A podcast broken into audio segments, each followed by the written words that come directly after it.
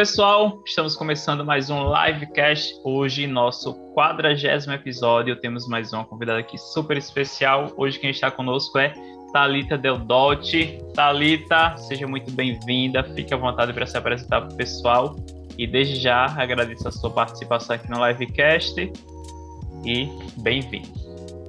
Muito obrigada, Fábio, pelo convite. Fiquei muito feliz quando você me convidou pelo Instagram. Muito feliz mesmo, muito obrigada. É, para fazer uma breve apresentação, né? Isso. Bom, então vamos lá. Eu fui parar, vim parar no digital, é, mas a minha formação, toda a minha história, ela é artística. Eu sou graduada em música na Universidade Estadual de Londrina e trabalhei durante muitos anos com produção cultural e com projetos de lei de incentivo. Então, Lei Rouanet, editais estaduais, municipais de, de incentivo à cultura. E também tinha uma escola, antes disso tudo, de formação de orquestra de cordas. No meio do caminho, começou a pandemia, nós precisamos digitalizar o trabalho. Foi preciso que né, fosse tudo para o digital. Foi então que eu conheci todo o universo do digital e comecei a estudar, mas o objetivo, o primeiro objetivo era colocar o trabalho da nossa escola dentro do online. Até então a gente não tinha o objetivo, eu principalmente, né, não tinha o objetivo de trabalhar como copy, trabalhar como estrategista, trabalhar com as redes sociais. Esse não era o meu objetivo. O meu objetivo era uma saída para a situação da pandemia.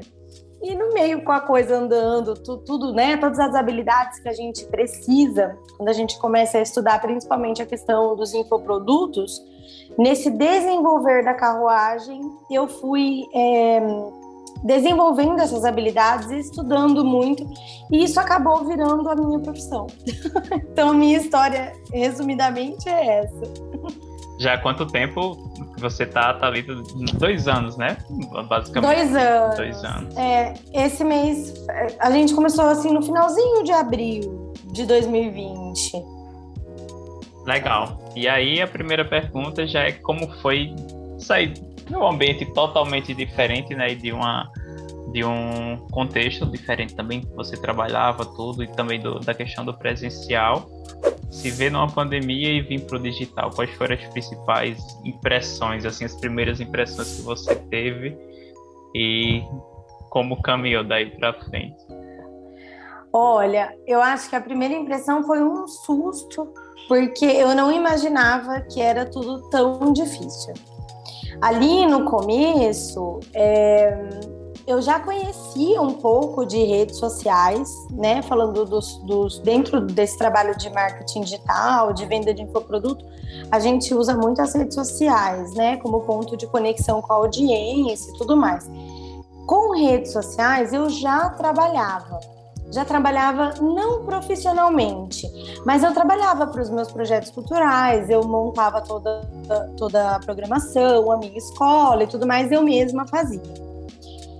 Mas eu não imaginava que era tão difícil, que tinha tanta coisa envolvida ali por trás. Eu acho que a primeira impressão que eu tive foi essa: bom, como eu vou me organizar para estudar e entender tudo isso? E aí eu comecei um processo de pesquisa e não bem no início assim, e não foi um processo de pesquisa para já estudando foi um processo de pesquisa assim, meu Deus, por onde eu começo? Né? São tantas coisas.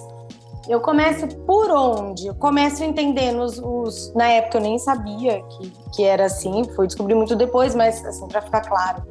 Eu começo entendendo os modelos de venda, de, de. Ou eu começo fazendo o trabalho de produção de conteúdo, eu vou entender o que é um lançamento, né? Eu, eu vou entender o que é um perpétuo, eu, ou eu vou entender as ferramentas, é, vou mexer com e-mail marketing, eu, eu, eu tive que aprender tudo isso, tudo isso no meio do caminho. E aí a minha impressão, depois de um mês de caos, quando eu já comecei a caminhar ali um pouco, tudo ficou um pouquinho mais claro, foi de um mercado muito abrangente. foi de um mercado que possibilitaria que eu me capacitasse de forma muito efetiva e que eu mesma conseguiria prestar serviços. Porque até então, Fábio, eu estava estudando para o meu esposo e os professores da nossa escola serem os especialistas, né? Esse trabalho de produção eu já fazia no, no offline, né? Então, assim, quando é, os bastidores do digital têm muita semelhança com os bastidores da produção cultural, sabe? Mas muita semelhança no sentido de funcionamento mesmo, equipe, os profissionais que a gente contrata e tudo mais. Porém, tem as suas 10 milhões de especificidades, né? E acho que o meu primeiro impacto foi esse, assim, eu pensei, eu vou conseguir fazer muita coisa a partir daqui. Esse conhecimento que eu estou adquirindo vai me potencializar todos os meus trabalhos. Essa foi a minha primeira impressão do, do lado positivo, assim, né? É, e eu acho que do lado negativo foi isso, assim, que é muita coisa. Literalmente, a gente, quando está começando, às vezes não encontra muita coisa extremamente organizada, né? Você acaba ficando um pouquinho perdido no começo desse caminho. E aí, você falando tudo isso, é... assim, tem muita gente que a gente vai falar um pouco sobre produção também, mas tem muita gente que está começando hoje, né? Você fez essa pesquisa. Quais, assim, os pontos, os elementos que você acredita serem principais que qualquer pessoa precisa dominar para ela crescer sua audiência, para ela gerar um conteúdo ali legal e principalmente para ela atender a necessidade e tem muita gente que acaba produzindo conteúdo, mas não vende, né? E aí muitas vezes aquilo acaba se perdendo, né? A pessoa não sabe o que fazer.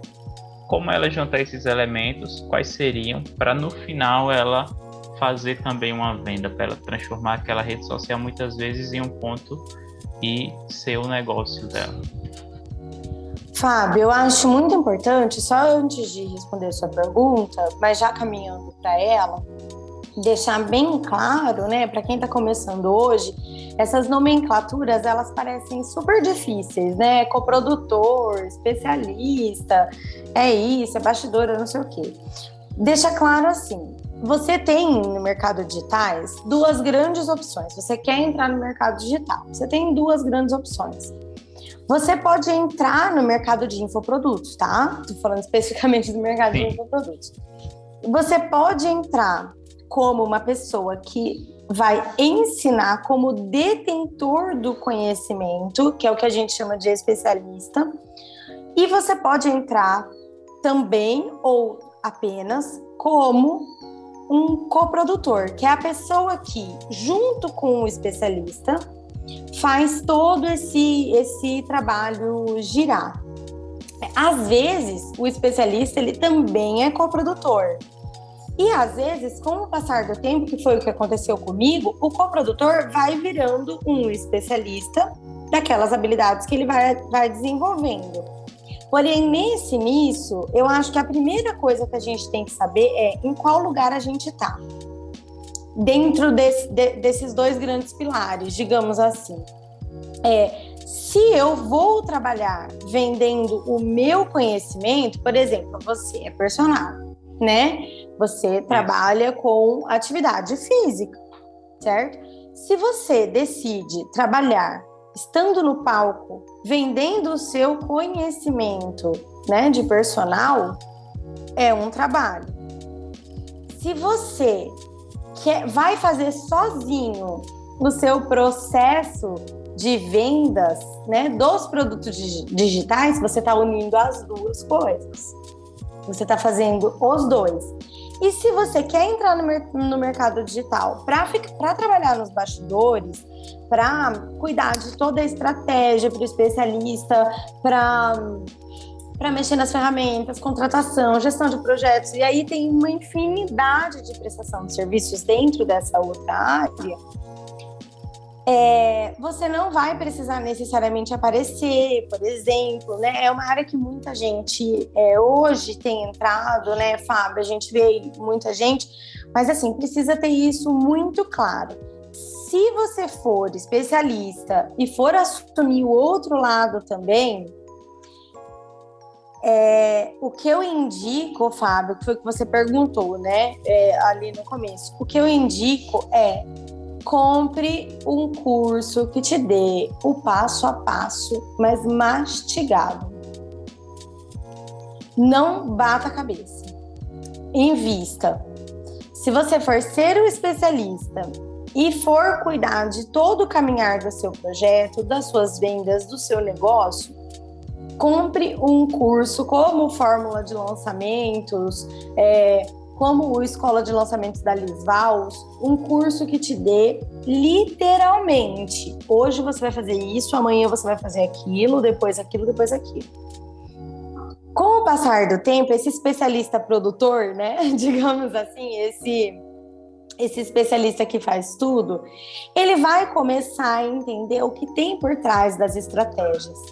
Mas se ele for parar para estudar, comprar um curso de coprodução, um curso de tráfego, um curso de copy, um curso de e-mail marketing, um curso de, de páginas, um curso de design. Se ele for parar para pegar todos esses conhecimentos picados, ele vai desistir muito rápido, porque é, é muita coisa.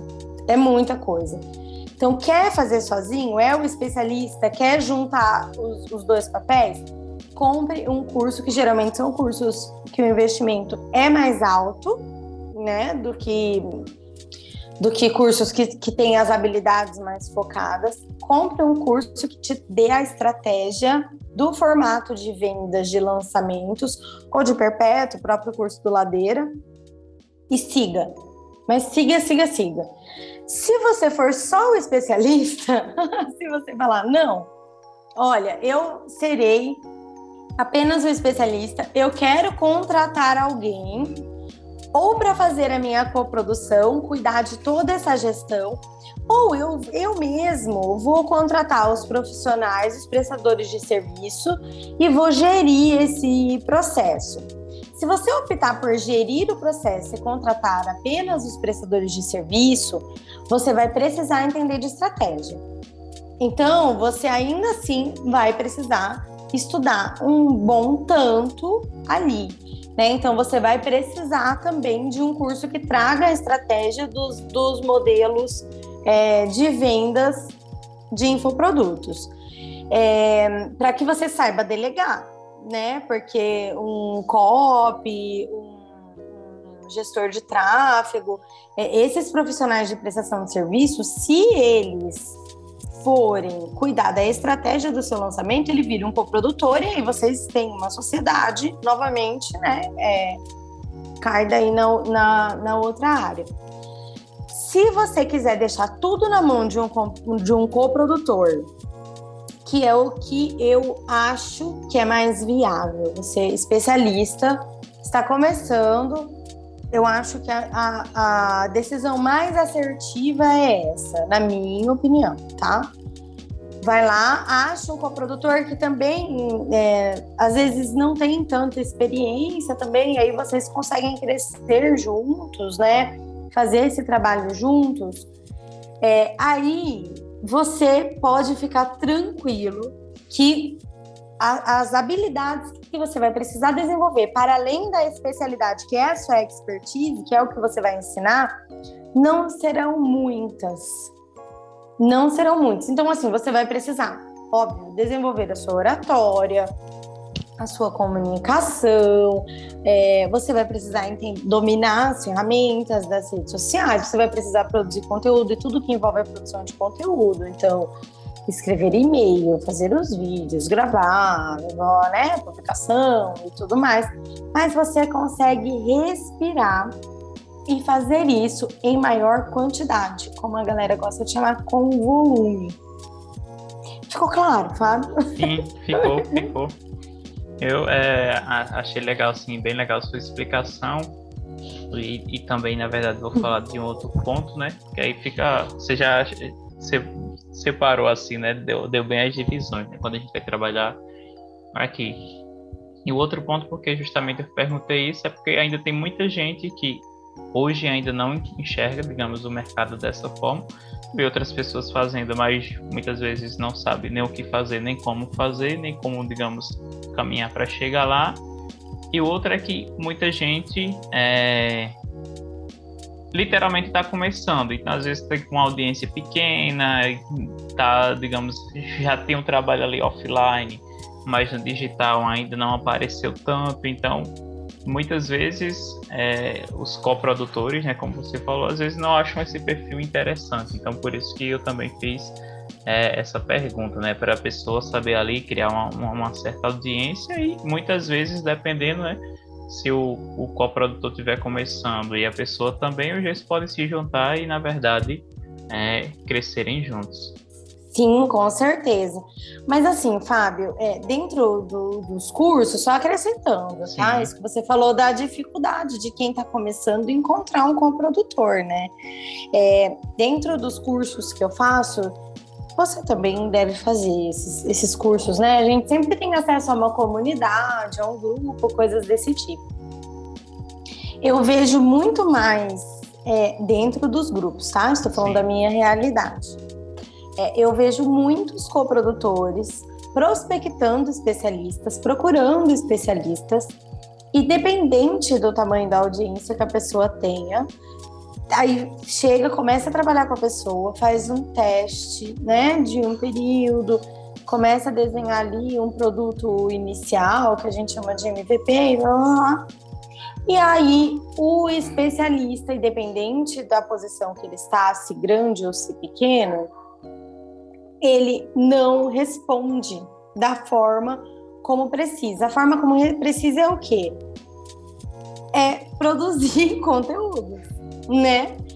Então, assim, a, a, a verdade, né, de ambos os lados, Sim. eu vejo muito que há reclamação de ambos os lados, porém, eu, por exemplo, hoje, ao prospectar, ao olhar um expert, eu olho muito mais a capacidade que essa pessoa tem de, de, de, de estar ali ativa, a forma como ela se comunica com a audiência, o, a personalidade dela, se é uma personalidade atrativa, se independente dela ter 100 seguidores ou ter 10 mil, como que é o engajamento da conta dela, né? As pessoas realmente que estão ali, metri, falando de métricas mesmo, são pessoas que acompanham ela, ela consegue cativar as pessoas, e eu acredito, Fábio, que hoje os coprodutores estão muito mais procurando esse perfil do que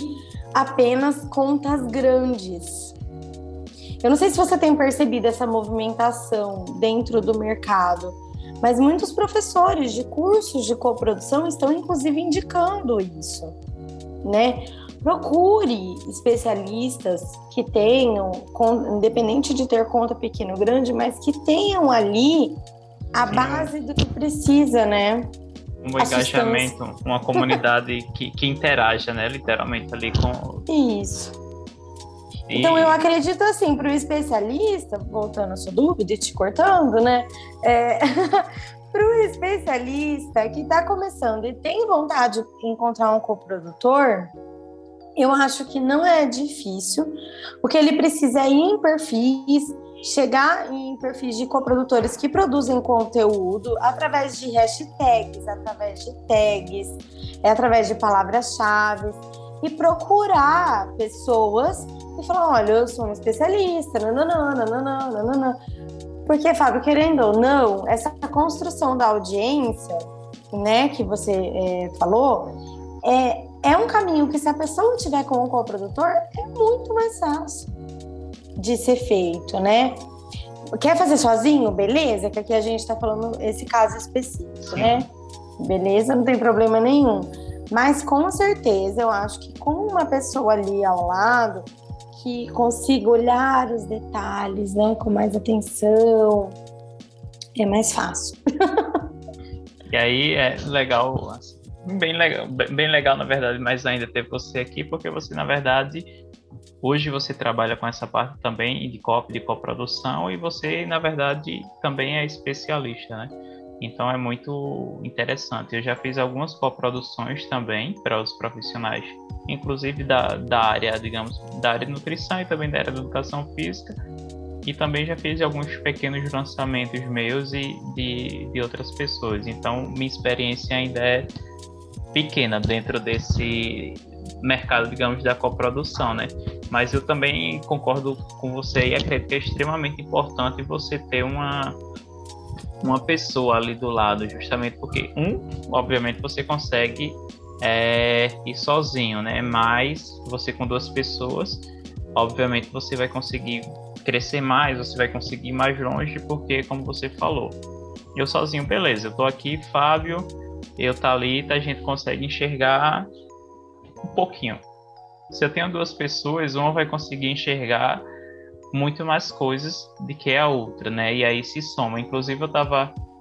Ah, foi no podcast, eu acho, os sócios de, de, de Bruno e, e Malu, né? É uma, uma frase que Bruno falou sobre se uma pessoa tem uma ideia e a outra tem outra, as duas compartilham, na verdade as duas não tem mais uma ideia, né? Na verdade, cada um tem duas. Então, Sim. realmente isso faz é, total diferença, né? E você consegue crescer bem mais. E outro ponto é como você falou, né? Se fosse estudar vários cursos, inclusive eu, eu já fiz isso, estudei várias coisas assim, porque eu sempre gostei da questão do digital. Mas se você pegar um passo a passo, e também já peguei a questão do passo a passo, é extremamente importante para você realmente saber ali um caminho, né? E a outra questão, que aí a gente vai aproveitar, queria saber sobre você também, é a questão de um mentor, né? Porque a gente, é, quem, digamos, não está acostumado com a questão do digital, principalmente de muitas vezes saber se vai colher, quando vai colher, eu acho que, que esse é o, a principal incerteza de quem está dentro desse mercado, ou quem deseja, na verdade, aumentar ainda mais sua renda, se você já tem uma, uma ali no, no presencial, no offline, né, digamos assim, é isso, né? Porque aqui você vai plantando, mas você não sabe, né? Então acredito que é sobre a questão de ter um mentor, de ter uma pessoa ali realmente para você tirar suas dúvidas, para você é, caminhar. Olha, Fábio, eu eu consegui nesse caminho, assim, nessa minha é, construção, eu fui conseguir ter a, o meu trabalho olhado por um mentor, uma outra pessoa, dentro dos cursos, depois de um ano e dois meses que eu já estava trabalhando. O acesso, querendo ou não, o acesso a esses mentores que hoje, é, mesmo os, os não sei se dá para categorizar assim, mas mesmo os que estão num patamar médio, né, digamos assim, não é não é barato, né? É um, é um acesso que requer um investimento. Então, só para ter para ter uma ideia, né, Sim. Fábio, aqui, né, para todo mundo. Por exemplo, você entra em um curso hoje de coprodução. Você vai pagar lá do, de 2 a 3 mil reais né? Você até encontra de mil, vamos colocar de mil a três mil, um curso mesmo. Dentro desse curso, pode ser que tenha a possibilidade em algum bônus do curso, em algum, alguma ação que o professor ali faça, de você participar de um sorteio para que você tenha, é, possa mostrar o seu trabalho e ele analisar pode ser que tenha um bônus de avaliação, de debriefing e, todas essas coisas. Mas a gente sabe que não é fácil, né? E, por exemplo, eu entrei, eu entrei no curso eu fiz o curso da Priscila Zilo, fiz o curso da Ana Paula Percy, especificamente de coprodução, né? Eu nunca consegui ter o meu trabalho visto é, em um determinado período. Da Priscila, eu entrei em setembro, eu estava uns quatro meses no mercado, abril, junho, julho, agosto, quatro meses no mercado. O da Ana, da Ana Paula Pérez, eu entrei em maio do ano passado, então vai fazer um ano ainda. E é, eu fui conseguir ter um acesso a ela mais direto em uma dessas lives Tira Dúvidas, agora no mês passado. Porque é, é, é muita gente, né, querendo Sim. apresentar o seu trabalho, as pessoas se inscrevem, aí às vezes rola um sorteio, alguma coisa e tudo mais. Porém, por exemplo, você pode mandar na comunidade do Facebook, no caso da, da Ana e da Pri, elas respondem, a própria equipe responde, os colegas também respondem, o que é uma vantagem muito grande. Mas como você perguntou especificamente do mentor, estou falando especificamente do mentor, né? É, e aí, em junho, eu entrei em um curso de copy. Eu entrei no curso do Robert Amorim, que é o, o Copy Sem Copy, em junho do ano passado. No curso do Robert, quem ficava entre os cinco primeiros colocados no curso durante as seis semanas de curso ganhava mentoria com ele. E aí eu estudei igual uma doida para ficar todas as semanas e eu consegui estar em todas as mentorias. Eu só caí para o segundo lugar na última semana, porque eu precisava muito, Fábio. Pensa, eu já tinha investido, eu já tinha comprado vários, eu já tinha comprado novo mercado, eu já tinha, eu já tinha comprado vários cursos. Mas eu precisava que alguém olhasse e falasse: isso está certo ou isso não está certo. E aí, assim, eu lembro até hoje da minha emoção quando, em uma dessas mentorias, o Robert corrigiu uma, uma página minha de vendas. E aí, ele muito atencioso, ele perguntou de toda a estratégia do trabalho, porque ele também né, faz estratégia e tudo mais, e, foi ali ponderando, ó, isso não, isso sim. Mas eu já tinha um ano e dois meses que eu estava no mercado. E ali, naquela fase, Fábio, eu não sei quando especificamente você começou a, a, a estudar e a, a, entrar? Eu comecei, assim, conheci, digamos, o marketing digital ali por volta de 2013, que eu ainda estava na graduação, né? Eu me formei em dezembro de 2013, mas conheci Ícaro em 2019. Aí foi quando eu comecei a estudar, realmente consumir ali um conteúdo pelo novo mercado. E quando veio a pandemia foi que eu fiz uma literalmente ali imersão no, no conteúdo, mudança. né? Exatamente. Porque eu sempre trabalhei com idosos, com grupos especiais. E aí, quando veio a pandemia, mudou tudo, né? aí eu fui justamente. É, passei um tempo no interior, na casa dos meus pais também. Hoje eu estou em Recife, na capital. E aí, meus pais são de uma cidade. Na verdade, eu nasci aqui no, no interior do estado, Limoeiro. E aí eu aproveitei, fui para lá e levei alguns livros assim e fiquei estudando, né? Fiquei estudando, fazendo os cursos e tal. Então foi quando eu fiz ali minha, é, literalmente, imersão no, no digital. E começou, né? Mas assim, Fábio, eu não sei se você percebeu, então você é da mesma época que eu, digamos Sim. assim. Se você perce percebeu que pessoas como nós, como eu e como você, que já fizemos cinco lançamentos, dez lançamentos, é, que já perderam alguma coisa, que já ganharam alguma coisa, que já conseguem uma renda digital, mas ainda não é uma renda significativa, né? Mas ali, mas estão ali no dia a dia trabalhando, já estudaram, já percorreram, já estão ativamente, mas são pessoas pequenas. Eu não sei se você reparou que esse movimento dessas pessoas produzirem conteúdo é recente. Sim, verdade. É recente, porque eu, eu ainda lembro do curso, quando eu estava fazendo o curso da Pri, quando eu comecei o curso da Priscila Zilo, de entrar mesmo, ver ali quem estava ali no Facebook, interagindo na comunidade e procurar. Para mim, eh, se falava muito de documentação de jornada. E aí eu ia procurar perfis que faziam para eu ver se eu achava alguma coisa, alguém que pudesse que eu pudesse pagar uma consultoria mais baratinha, né? Alguma coisa mais em conta, mas que me ajudasse a subir um pouquinho. E eu não encontrava. Na, nessa época não era tão comum como está sendo agora. Sim, Tanto é que não é verdade? Hoje a gente encontra. Hoje, se você entra na hashtag coprodução, coprodutor, você encontra bastante gente que é do nosso tamanho, né? Que tá ali é, no, no mesmo patamar que a gente, digamos assim. Há um tempo atrás, não tinha, não, pelo menos essas pessoas, elas pode, pode ser que existia, mas elas não se marcavam, né? Através das hashtags, através do mecanismo de busca, né? Enfim.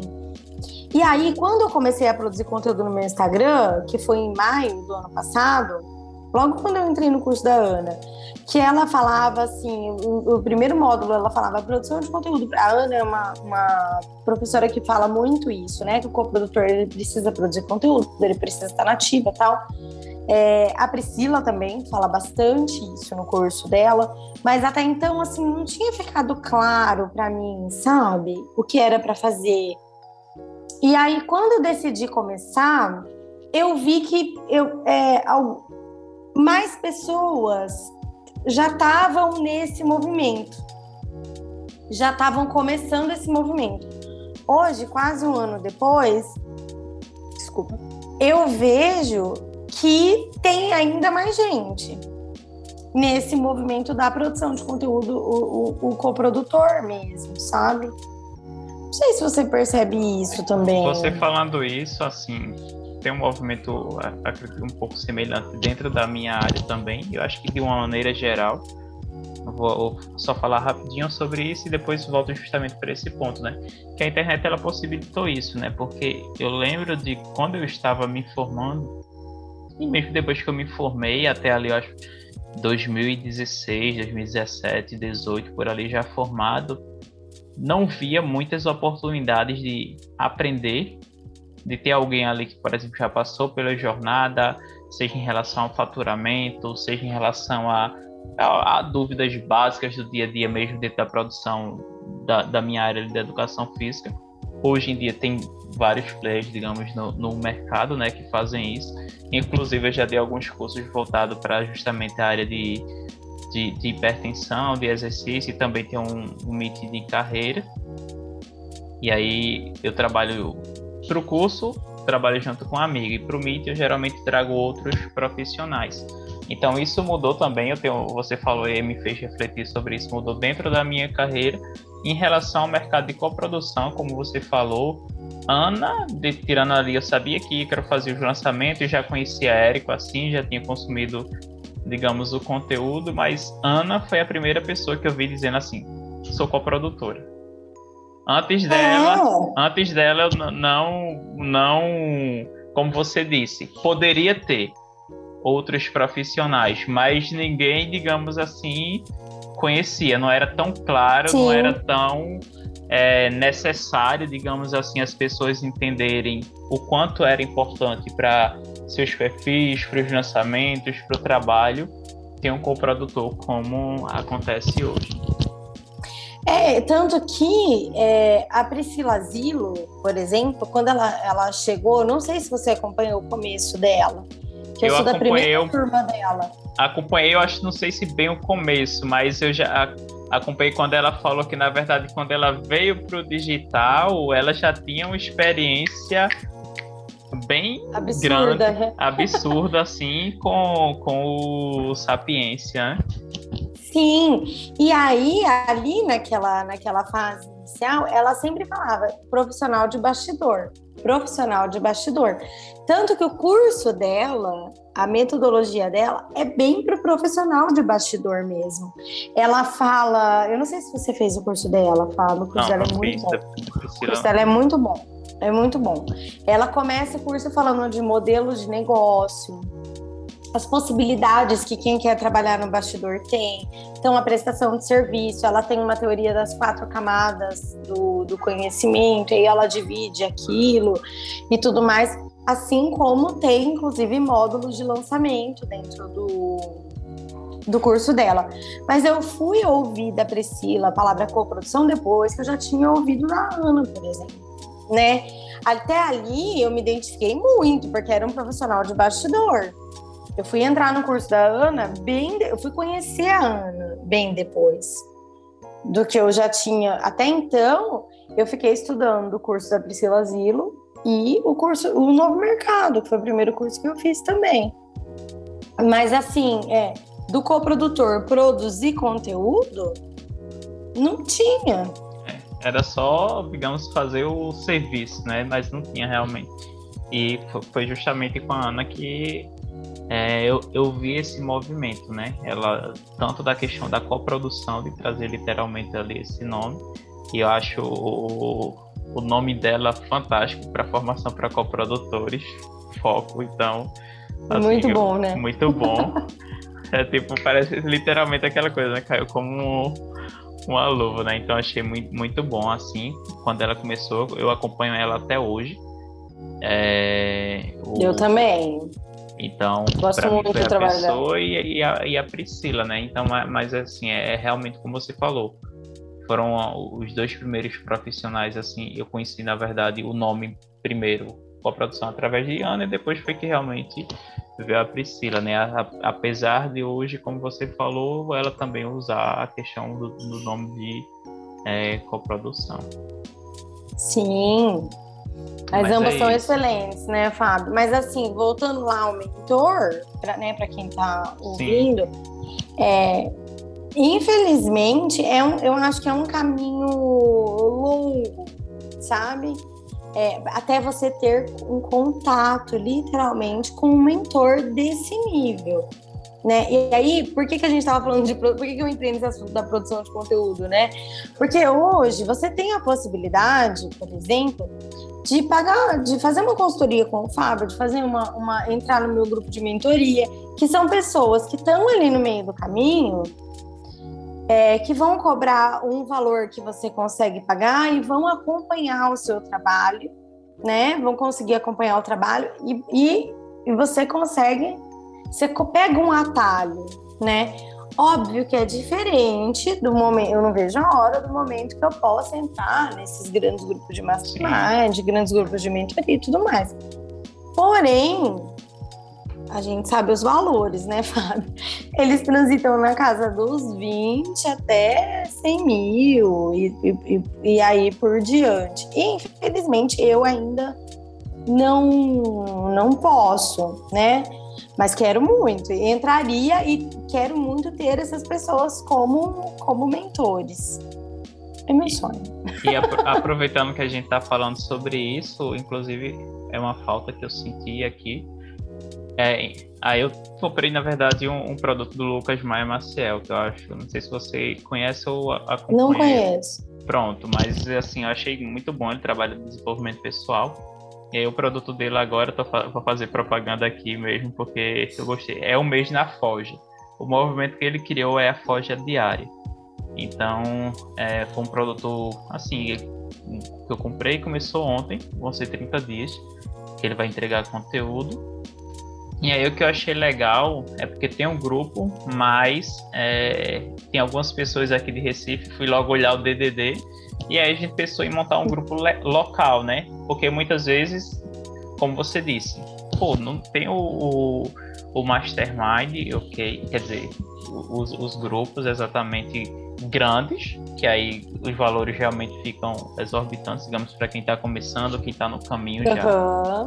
E aí eu acredito que é muito importante você ter esse, esse grupo, né? Esse pequeno grupo, mesmo que muitas vezes seja online, ou que seja local, mas que apesar do local aconteça o online ali, o presencial, nesse movimento híbrido, digamos assim, mas você ter ali pelo menos umas quatro, cinco pessoas, umas dez, que estejam alinhadas com o seu objetivo, né? Porque você consegue é, caminhar.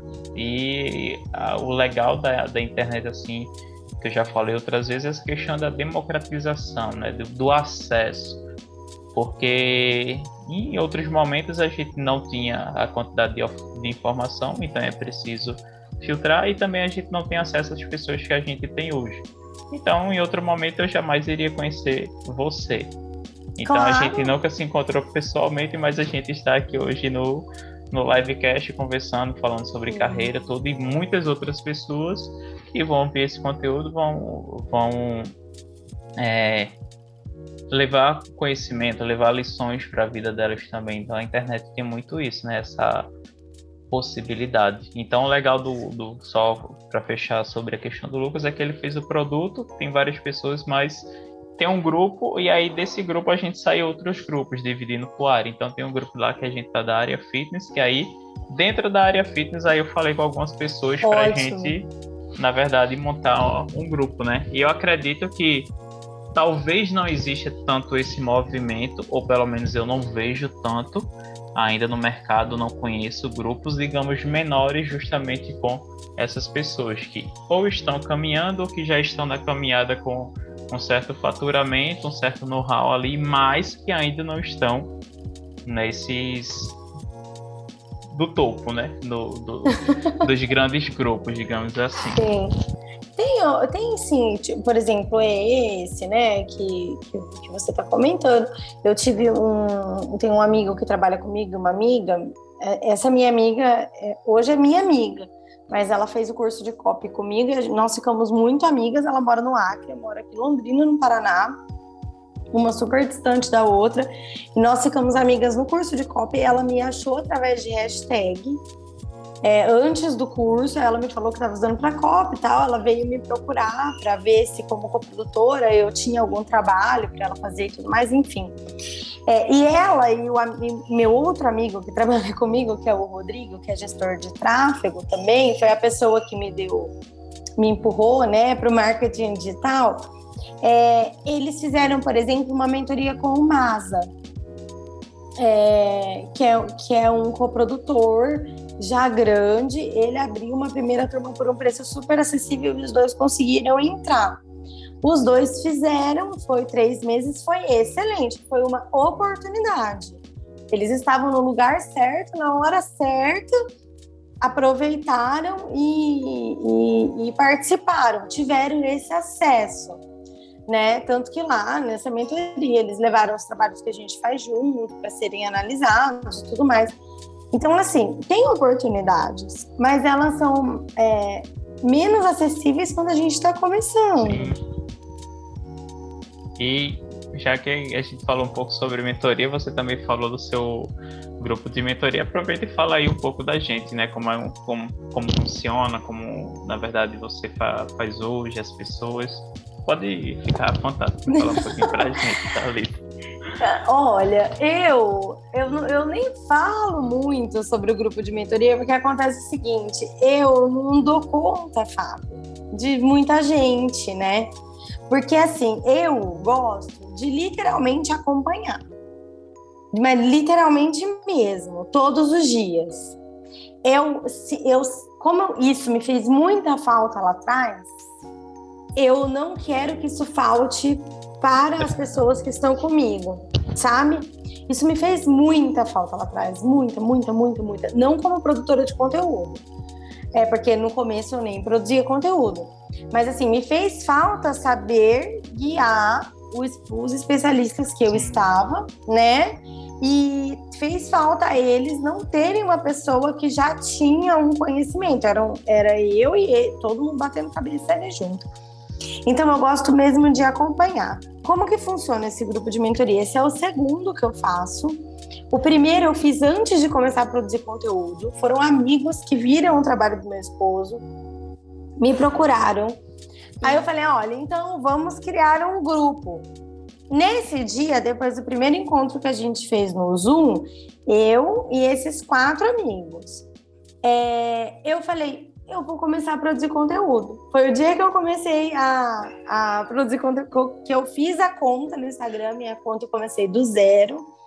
É, que eu fiz a conta no Instagram e falei, não, eu vou começar a produzir conteúdo, que eu estou ensinando uma coisa que eu não estou fazendo, né? Eu sabia de ensinar e de acompanhar os especialistas, mas assim, eu, eu, eu mesma não fazia, né?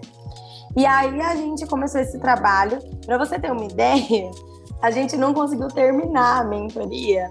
Faltaram dois encontros, de tanto que a agenda deles lotaram. Porque a, a, o objetivo deles não era é, vender curso, era prestação de serviço Sim. mesmo. Né? Era, era melhorar a rede social em si e o, a jornada do lead, dar uma lapidada ali na jornada do lead, mas dentro mesmo desculpa, dentro do presencial ali ou no online, até mais atendimentos individuais, enfim. De tanto que lotou a agenda deles, a gente não conseguiu terminar. Graças a Deus, né? E aí, depois disso, a galera começou a me pedir, eu fui produzindo conteúdo sem ter nenhum produto em mente. De maio até agora, no mês passado, eu sabia que em algum momento eu ia abrir outra turma de mentoria, mas eu não sabia quando eu daria conta. Porque assim, eu fico literalmente em função deles, né? Essa semana mesmo eu marquei um encontro individual com cada um. É, eu defino tudo, defino nicho, tudo, tudo, tudo, tudo, tudo, dou a mão mesmo e a gente vai junto. E aí eu abri agora, no final de março, abri mais uma turma, estamos em nove, são nove mentorados. A primeira era quatro, agora foi para nove. É, eu, eu, eu quero muito abrir uma nova turma assim que essa turma terminar, porque eu aprendo muito também. É, e eu, agora que eu reabri a turma, eu acabei percebendo que eu tô correndo, tô tendo que estudar mais ainda, tô tendo, tá, tá, tá, sai correndo, né? Então eu tô bem, eu fico mais ativa. Quando a gente tá dando aula, a gente fica mais ativo mesmo, né? Acho que é normal. Então eu quero fazer uma outra turma em junho mas eu não sei mais quantas, Fábio, porque vai chegar, vai chegar um tempo, se Deus quiser, que a gente não vai mais conseguir abarcar esse tipo de serviço, né? É, porque querendo ou não, a hora da gente vai valorizando. Eu faço Sim. muita prestação de serviço, tem todas essas, essas situações, ou até a gente consegue prestar, mas aí o valor do serviço ele vai subindo também, né? Não, com, com, certeza. E aí é, é um passo natural, né? Do, dentro, Sim. Da, dentro dessa jornada, né? Em qualquer mercado, tanto no, no, no, presencial, no offline, quanto no, no online, né? E aí aqui realmente a diferença por online é que aqui você consegue criar os produtos e escalar, né? Que você não vai conseguir fazer isso realmente ali no, no presencial, né? Principalmente para prestação de serviço. Com certeza. É praticamente impossível mesmo. E aí a gente vai agora para perguntar um pouco sobre a questão de seus principais aprendizados, né, que você teve nessa jornada, tanto na questão da produção de conteúdo, nessa transição de carreira e também agora nessa parte de já de ensinar outras pessoas, né, de mentoria, de trabalhar com esse acompanhamento. Olha, Fábio, eu acho. Vamos lá, deixa eu pensar. Que eu nunca tinha pensado sobre isso. É, eu acho que talvez o maior aprendizado que eu tive foi o aprendizado do, do, de que o estudo ele pode ser aliado à prática, sabe? Porque eu, eu tenho, tive uma história né, de vida onde eu sempre consegui estudar e depois ir lá e colocar em prática. Então, fiz dois anos de faculdade, aí depois começou o estágio, fiz não, não, não, depois, né, trabalhei com produção cultural com outras pessoas, depois que eu já me achava é, pronta aí, que eu fui trabalhar sozinha, né, e dentro desse mercado não tem esse tempo, até porque se você não está na prática, você nem que você tem que estudar. É, é difícil até de você é, sistematizar os seus estudos. Sim, verdade. Você concorda? E para mim, assim, o, o, que você falou faz total sentido, porque dentro da, da graduação é, de educação física, gente, aqui pelo menos a gente só consegue estagiar a partir do quinto. Só que até o, o quinto já é da metade para o final. Obviamente a gente tem algumas aulas práticas. Não estou dizendo, obviamente, para liberar tudo, mas que também desde ali o início a gente conseguisse fazer algumas atividades. Tivesse, digamos, ah, pode estagiar, mas só vai fazer isso, isso, isso. Obviamente não sou o a pessoa que criou as regras, nem o motivo específico delas serem dessa forma mas vendo como estudante, eu já tive a oportunidade de trabalhar como professor, como coordenador dentro da, da faculdade. É, isso que você falou e é o que cada vez mais a gente vê, né? Atuar e em paralelo ter ali a teoria vai fazer total diferença. Porque muitas vezes é um outro colegas, modelo. É, se formam e não sabem o que fazer, não sabem nada, digamos, do, do que fazer, porque muitas vezes não teve um estágio remunerado que precisou ser exigido um pouco mais, ou que muitas vezes foi caminhando e acabou. Acabou a faculdade. Sim. Eu não sei, Fábio, se em todas as áreas isso seria uma coisa boa, sabe? Eu, eu de verdade, assim, eu faço ideia da área da educação física e nem de nenhuma outra. Mas é, a gente aprender a, é, com a, a, partir da prática é, a sistematizar uma rotina de estudos e de aplicação daquilo, e ali você estudou num dia, você já conseguir é, ver o resultado no outro dia, porque a internet tem disso, né? Principalmente a produção de conteúdos, Sim. você estuda ali num dia é, alguma estratégia específica, no outro dia você talvez já consiga olhar o resultado daquilo, né? Isso é motivador, mas não é fácil, porque ao mesmo tempo que você tem que aplicar oito horas por dia, você também tem que, super cansado, parar e estudar. Né? É, eu, assim, aí eu consegui me organizar no meio desse caos de uma forma que eu consigo fazer algumas coisas. Mas, por exemplo, eu ainda estou deixando a atividade física de lado, por exemplo. Né? É... Então, eu tô para começar. É, mas eu sempre falo assim, comento aqui em casa, né, com meu esposo. Ou a gente faz um passo de cada vez as coisas, ou a gente também não dá conta, né?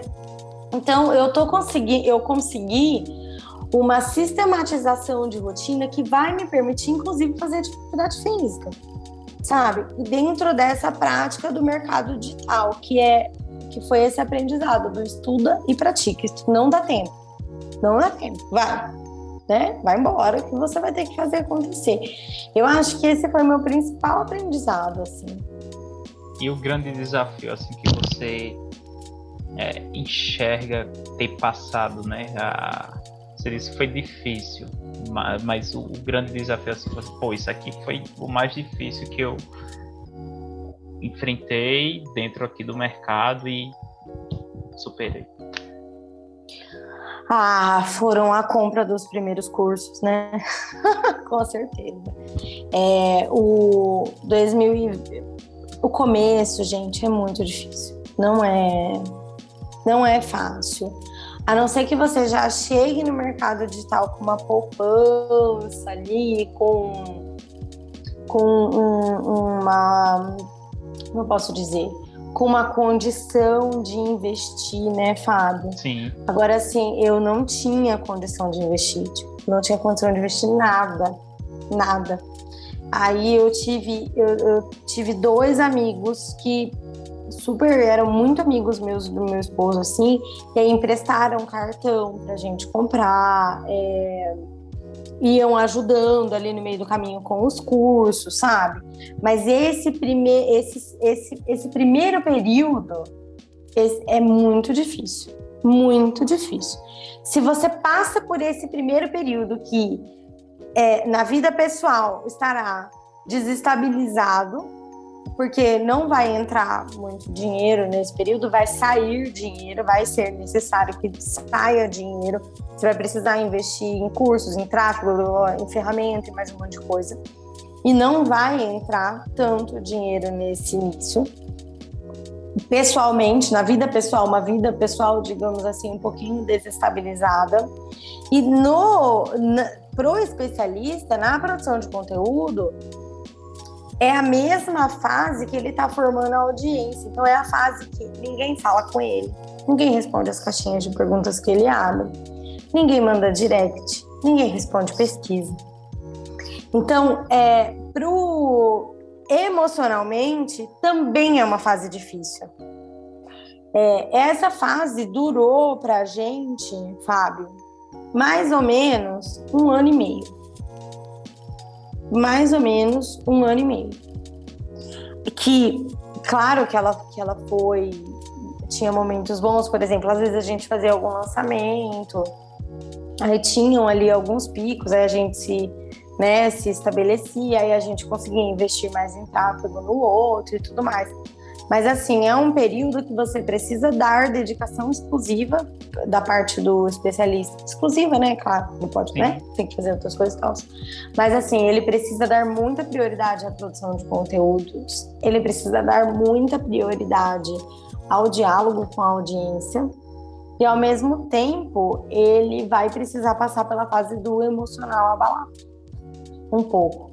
Legal, isso é, isso é muito importante porque já conversei com várias pessoas aqui, inclusive eu também já tive um Instagram, digamos, antes de saber o que ele poderia se tornar, o que ele poderia me trazer em benefícios, digamos, financeiros, eu sabia que era possível, não sabia como nem quanto, até, digamos, conhecer o mercado, né? E aí eu apaguei e comecei do zero.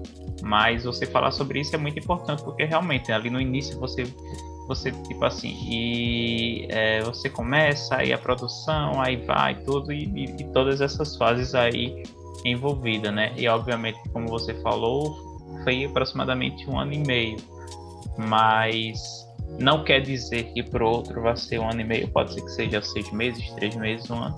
Mas é importante saber que muitas vezes vai demorar né? Então é realmente ali o que todo mundo fala e que não tem outro caminho, né? Continuar produzindo, continuar insistindo, acertando e, quando possível, já realmente investir nos cursos, como você falou, e quando ainda não possível, realmente buscar ali, supor, a assinatura, novo mercado, um acesso a algum outro curso, digamos, avulso, conteúdo gratuito mesmo no, no YouTube. É, hoje não falta conteúdo lá para se capitalizar e muitas vezes é como você falou também, né? Vão surgir pessoas quando você dá o, passo ali, é, todo santo ajuda, né? Como se diz, né? Então vai surgir um amigo, vai surgir uma oportunidade, seja lá o que for. E para mim isso é muito tem nada, digamos, a ver com, com digital, mas tem a ver com vida, né?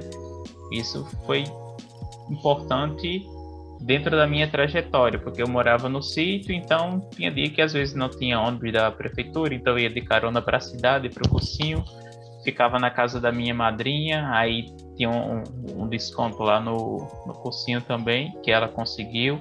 Aí minha mãe que pagava, vim para Recife, aí fiquei com meu irmão, morava lá em cima do depósito, aí trabalhei com ele um tempo também como garçom, depois e as coisas foram caminhando, né? Mas aí você uhum. precisa realmente é, dar o passo, né? Como você fez, como tantas outras pessoas fizeram e tantas outras que ainda vão surgir, né? E que podem ouvir esse conteúdo e começarem a, a fazer isso também, ter essa paciência. É paciência, a virtude da, da paciência é virtude, mas é paciência, é muita paciência. É isso. E agora, é, Thalita, queria saber de você é, um fato assim que realmente marcou a sua vida. Pode ser dentro dessa trajetória no digital ou algo que não seja necessariamente relacionado a isso. Nossa, Fábio, que difícil. É que a minha vida, ela, ela, ela é um caos desde muito cedo. Eu fui mãe com 17 anos, aí depois eu fui mãe de novo com 20 anos. Aí, né, é, é, é, a minha vida ela é agitada. É, deixa eu pensar, vou pensar aqui. Um, um fato que marcou a minha vida. Meu Deus, o quê? O nascimento dos meus filhos, talvez, alguma coisa assim nesse sentido. Pode ser, o que se você falou, possivelmente já é. É, eu acho assim, eu, claro que as crianças, né, que hoje um tá com 15 anos, outro tá com 11, mas assim, na época, quando crianças, é, foi, foi uma época muito difícil, mas era uma época muito prazerosa também. E eu acho que um momento muito emocionante assim da minha vida foi quando eu consegui pegar meu diploma, de verdade, porque eu fiz a faculdade com os dois pequenos. Eles iam comigo para a universidade. Então foi assim um momento muito importante para mim, sabe? Não sei se, se seria a junção dessas coisas, que seria um, um fato importantíssimo. Mas depois que eu passei por aquilo, eu passo por qualquer outra coisa tranquilamente. Bem tranquila. O, o caos fez você se transformar na, na pessoa resiliente e paciente que você é ah, é hoje, foi. né? E também, foi. obviamente, assim, a idade, a responsabilidade, a maturidade vai, vai chegando também com o passar dos anos, né? Mas muito legal, assim. Eu ainda não sou pai, então, vez outra, quando vem alguém que é pai, que é mãe, eu fico só ouvindo e aprendendo. os meus filhos agora, Fábio, estão grandes, né? Eles não dão mais trabalho. O bom da gente ter filho novo é isso, porque você até esquece o que aconteceu. É, mas é, eu, eu, me, eu tenho memórias, não memórias ruins, mas eu lembro da minha felicidade quando eu peguei o diploma. Eu lembro de vários professores que ficavam com dó de mim e me deixavam às vezes, às vezes eu faltava na aula, eles não me davam falta, porque no momento eu não conseguia com as crianças. Porque filho é isso mesmo, né? Filho precisa de uma, de uma dedicação. E eu preferia levá-los comigo. Minha faculdade era durante o dia, então eu preferia levá-los comigo. Até o momento que começaram a estudar também, aí foi já perto de eu me formar. Mas mesmo assim, e olha, quando você tiver, você vai adorar. Eles são maravilhosos. o meu menino tá, o meu menino mais velho, ele é atleta de taekwondo. Foi hoje pro Amapá disputar o brasileiro. Tá lá. Ele é da. Ele pode ser seu amigo. Oh, legal, legal. Diz já... ele que vai fazer educação física. Oh, já tem um atleta, viu? E assim, eu tive contato com. No interior tinha bola ali, né? A aula de educação física era mais realmente aquela coisa de jogar bola. Tinha um treinamento, tudo, mas enfim, foi o esporte que eu tive contato. Eu sempre gostei muito de pedalar. Mas depois, dentro da faculdade, tudo, que eu, que eu vi a questão do, do esporte, né? Eu vejo o quanto hoje realmente é importante né, para a sociedade.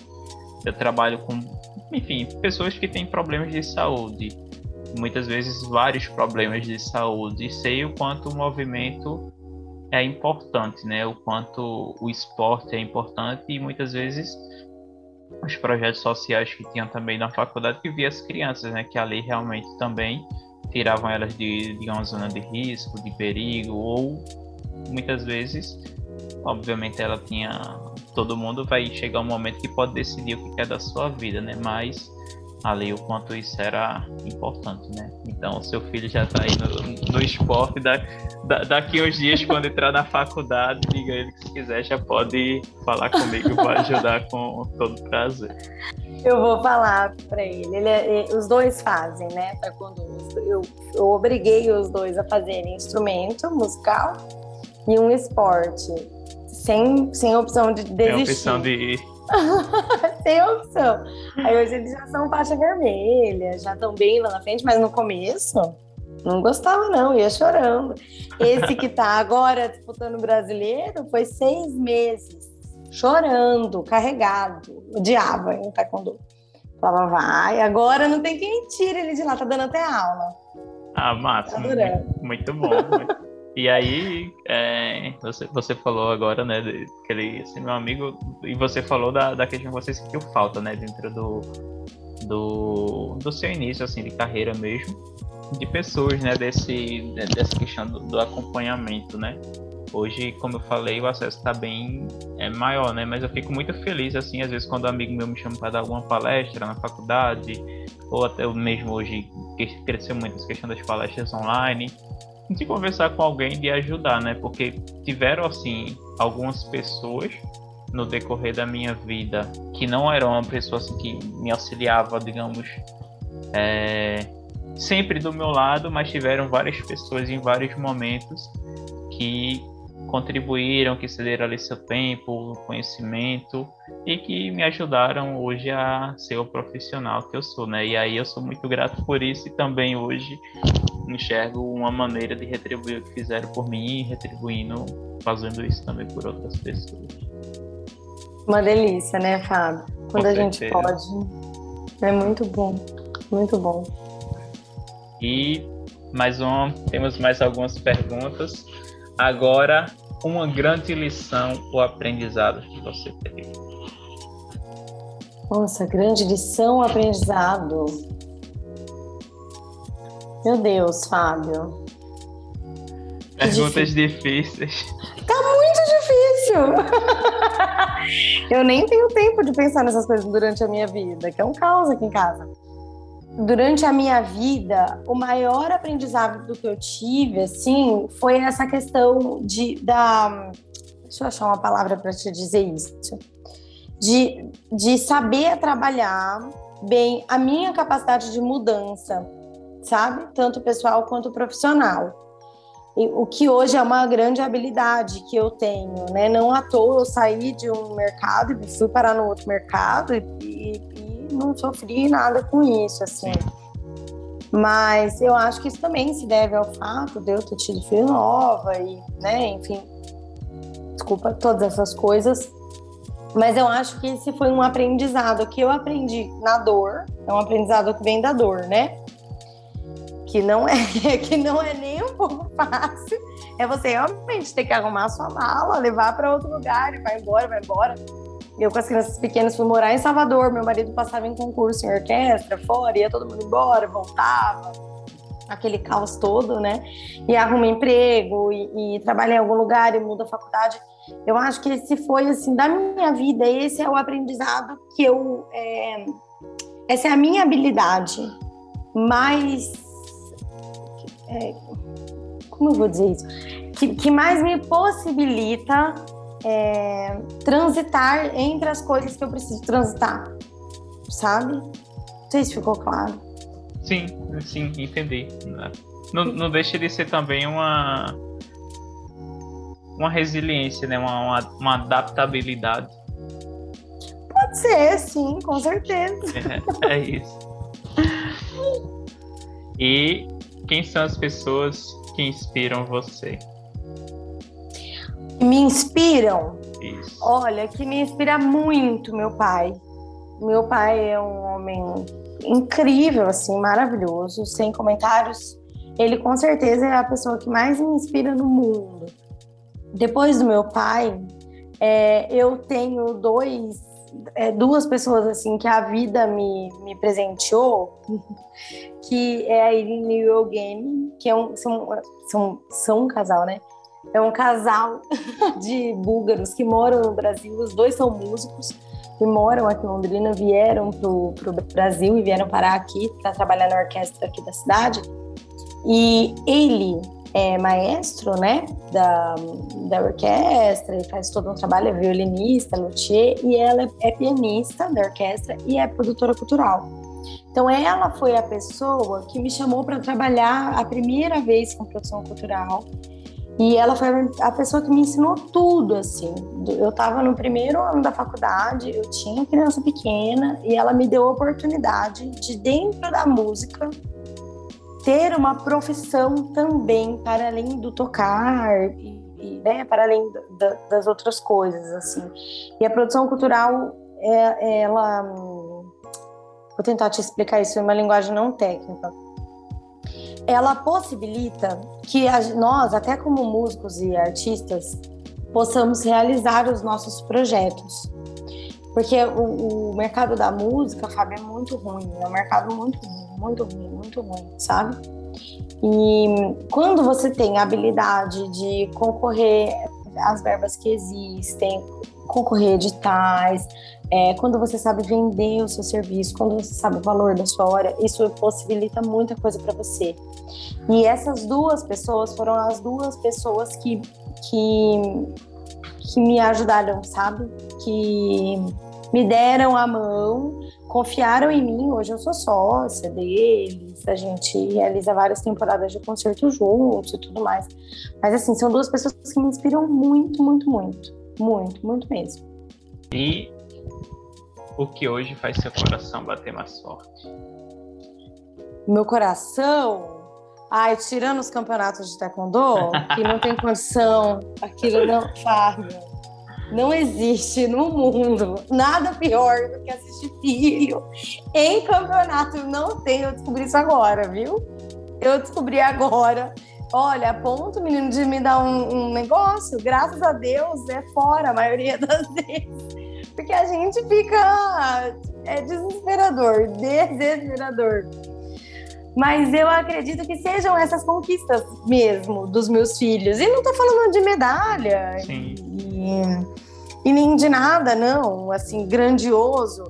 As, ontem eu falei pro meu esposo, falei, Jonathan, quando que a gente, meu esposo chama Jonathan, quando que nós, com 15 anos, iríamos pegar um avião e parar no Amapá? Entende? é, com um grupo de amigos que falam com você a mesma língua, sabe? Com um professor dentro de um esporte que vai chegar lá, vai encontrar mais um monte de gente que faz isso.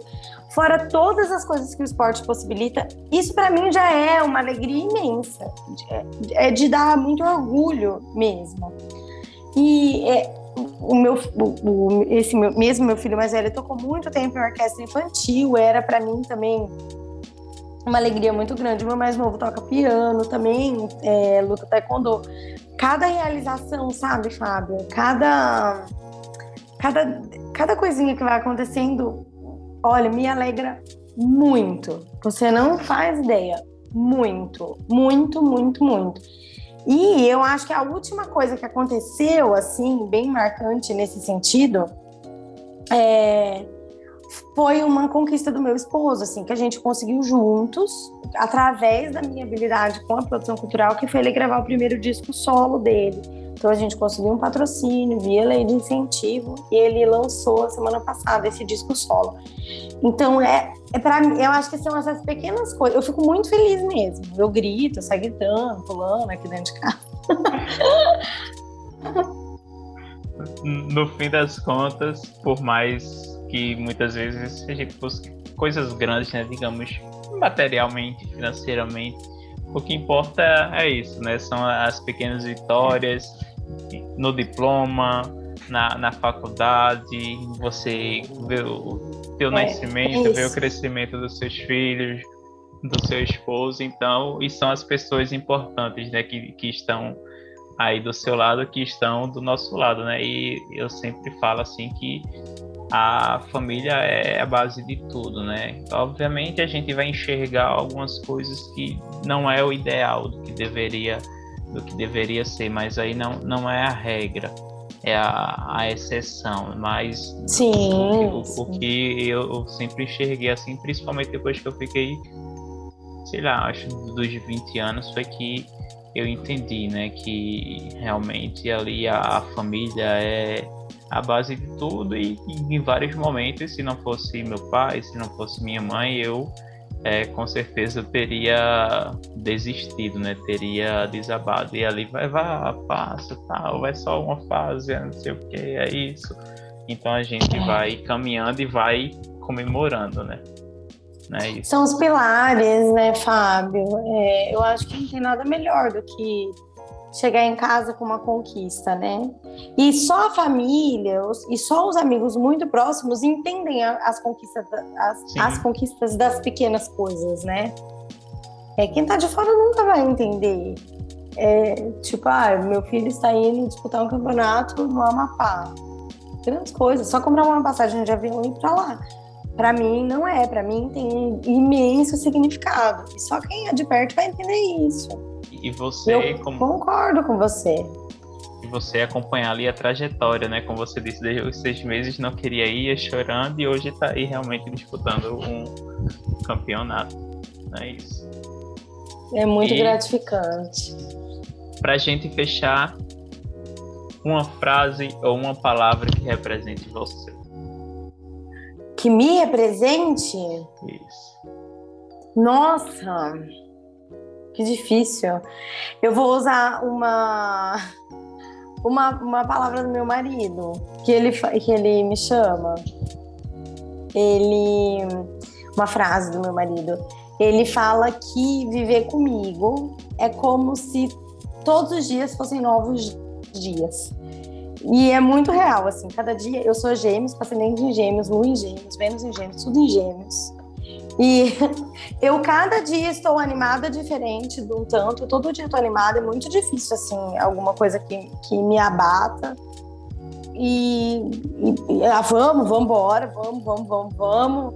Tô sempre assim, é, sempre dando um jeito de tudo, sabe? No, e no final tá tudo certo. É isso aí eu fico muito feliz de fazer muita coisa, de estar à frente de muita coisa, de realizar muitas coisas.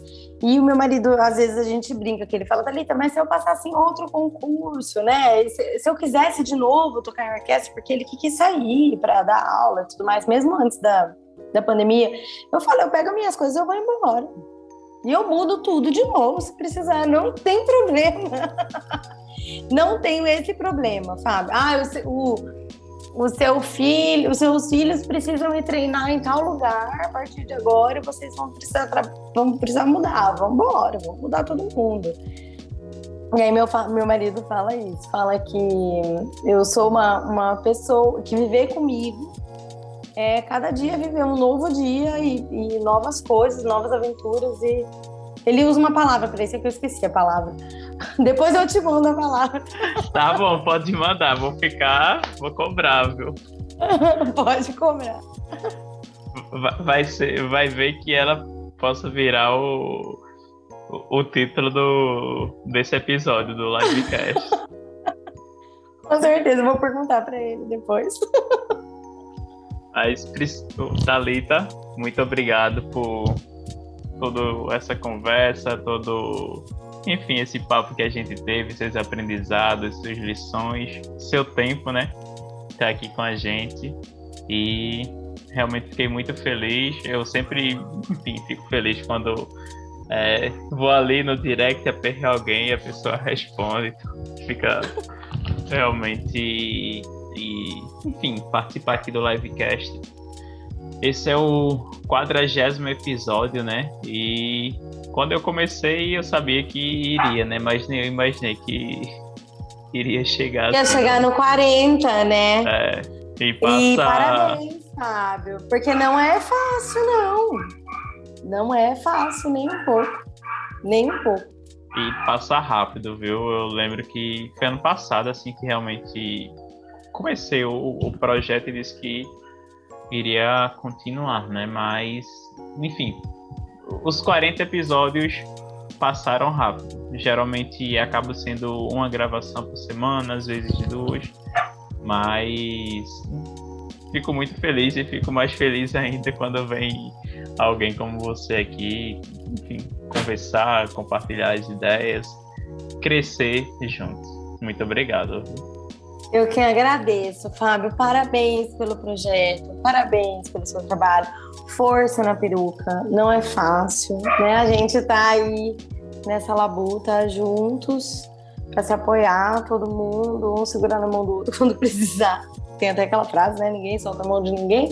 E a gente pode se apropriar dela para esse mercado também, porque o começo é difícil força, não pare com o livecast, é muito legal. Parabéns, de verdade. Muito Obrigado. obrigada pelo convite. Eu e adorei. Já vou deixar aqui voltar no 75, viu? Ah, no 75, então tá bom, combinar. Às vezes vem alguém aqui, eu solto o um número assim aleatório, mas vamos ver o que acontece, né? Os, os próximos passos daqui para lá e a gente vai crescendo junto. Com certeza, muito obrigada, Fábio. É isso, pessoal. Nos vemos no próximo livecast. Talita, mais uma vez, muito obrigado. Grande abraço e até mais.